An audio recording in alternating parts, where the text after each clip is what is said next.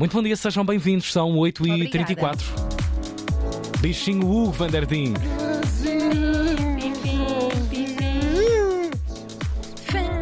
Vamos todos morrer.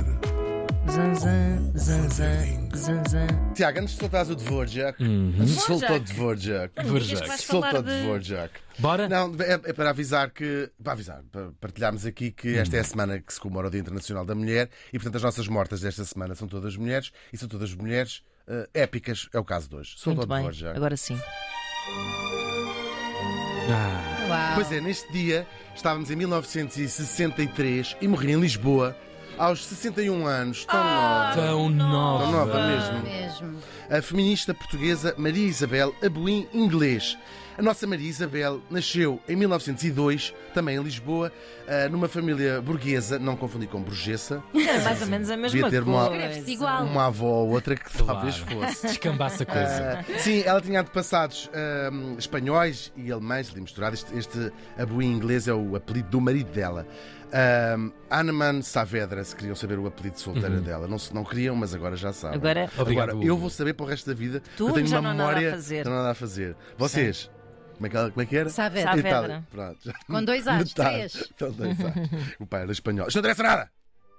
Ela estudou e vai casar, ainda bastante nova, com o seu high school sweetheart, com o seu namorado do liceu, ah, e o tal senhor Abuinha inglês. Vão ter cinco filhos ahm, e ela interrompe os seus estudos. para- São cinco filhos rela- relativamente próximos uns dos outros. não sei o que é que então para os estudos é perfeitamente compatível. Sim, coitadinha. Mas assim que acaba o quinto, ah, ela decide Acaba. Parece que era um que quadro. deixa de ter idade, que deixa de ter idade para, para tão pequenino. Casa. Ela resolve ir vo- eh, voltar a estudar, também muito apoiada pelo marido, eh, e lá tirou com belíssimas notas o curso de Ciências Histórico-Filosóficas, que é como se chamava antigamente estes cursos de letras. Exato. Ah, e depois ahm, vai ser logo convidada, é mesmo uma aluna brilhante, e é convidada para ser ah, assistente e vai ser também professora catedrática a uma altura.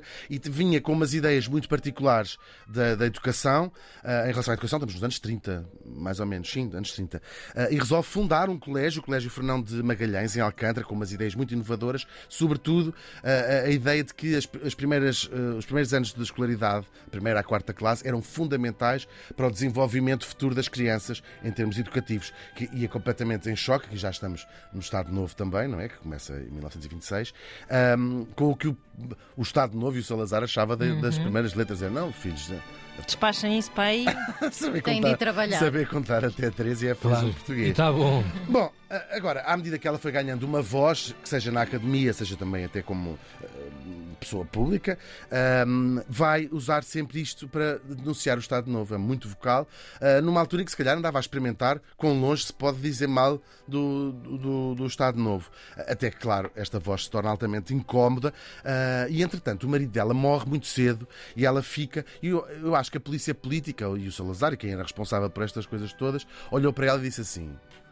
É, é uma mulher eh, viúva, nova, com cinco filhos a cargo. É, o, é ideal, a gente dá-lhe duas sapas e aquilo acaba por ali. Só que a verdade é que não acabou. Eles trataram-na muito mal, sempre, e- mas ela nunca se retraiu na sua, na sua luta. Pelo contrário, foi aumentando cada vez mais a sua participação pública e, e- e- muito ativa. Ela fez, foi dirigente do Conselho Nacional das Mulheres Portuguesas, uma coisa que vinha desde o início do século XX. Depois também da Associação Feminina Portuguesa para a Paz. Enfim, estava na primeira linha de, de todas as lutas e com os filhos pequeninos, então iam crescendo, mas pequeninos. E depois participa muito ativamente na campanha do general Norton de Matos, que nós já falámos aqui no outro dia, que é co- o Salazar, ao Estado Novo, fazia, fez eleições para a presidência da República. O Salazar era o primeiro-ministro, se quiserem pacificar. Quero, obrigada. Ah, e, e o Norton de Matos foi um dos que concorreu contra o candidato uh, oficial do regime. E ela andou país todo uh, a discursar também. O Norton de Matos discursava. Agora vamos aqui falar com a Maria Isabel. Oh, Maria Isabel, o que tem a dizer? E ela, o que é que eu tenho a dizer? hein?"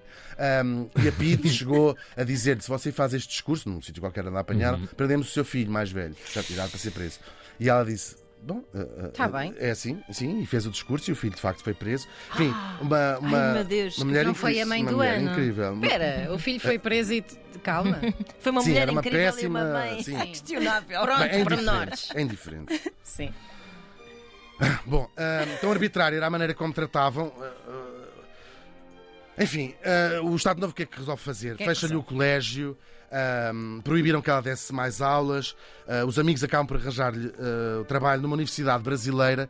Ela vende as coisas todas que tem em casa, vende a roupa, vende os móveis, faz isso tudo. Ah, só que a dias de, de partir, ahm, o Salazar manda, manda chamar alguém e diz: Essa senhora não pode sair do país. E diz, contam relatos, que ela diz, diz ele, o Salazar, esse clássico machista, ela que se é mulher vá cozer meias. E a verdade é que foi mesmo. Ela ficou sem outra forma de, de sustento momento e, e acaba por abrir um ateliê de, de costura e fez aquilo que conseguia fazer, fez traduções, deu explicações. ah, o que ela nunca deixou foi a sua luta. Ah, ela ah, ia sempre que era preciso alguém ser testemunha de defesa dos presos políticos. Tudo isto só lhe trazia problemas. Foi presa várias vezes. Quando era presa, batiam-lhe para ver se ela desistia e ela nunca, nunca desistiu. O filho apanhou, entretanto, já por outras razões. Que horror. Uh, por, por outras razões, não, pelas mesmas razões. Uh, foi preso, apanhou uma pena de 8 anos, ele, ele ligado ao Partido Comunista, ela não. Um, e depois ainda quis candidatar-se à Assembleia Nacional, que era uma espécie de parlamento que o Estado Novo fez, assim, uma, uma espécie de encenação.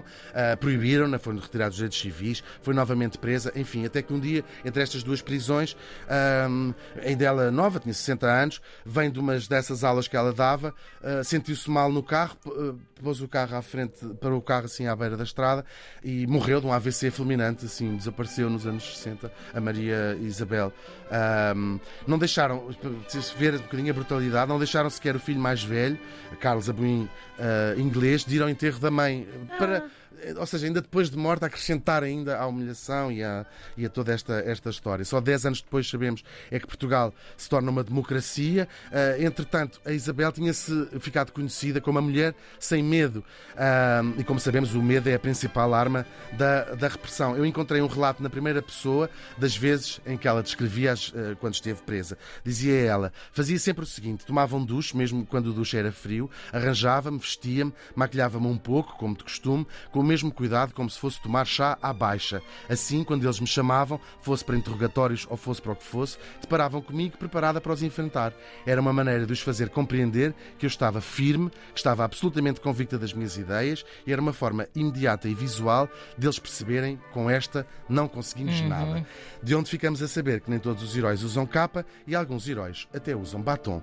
A Maria Isabel Abui Inglês morreu faz hoje 60 anos. Vou beber água, estou com a boca muito seca. Força.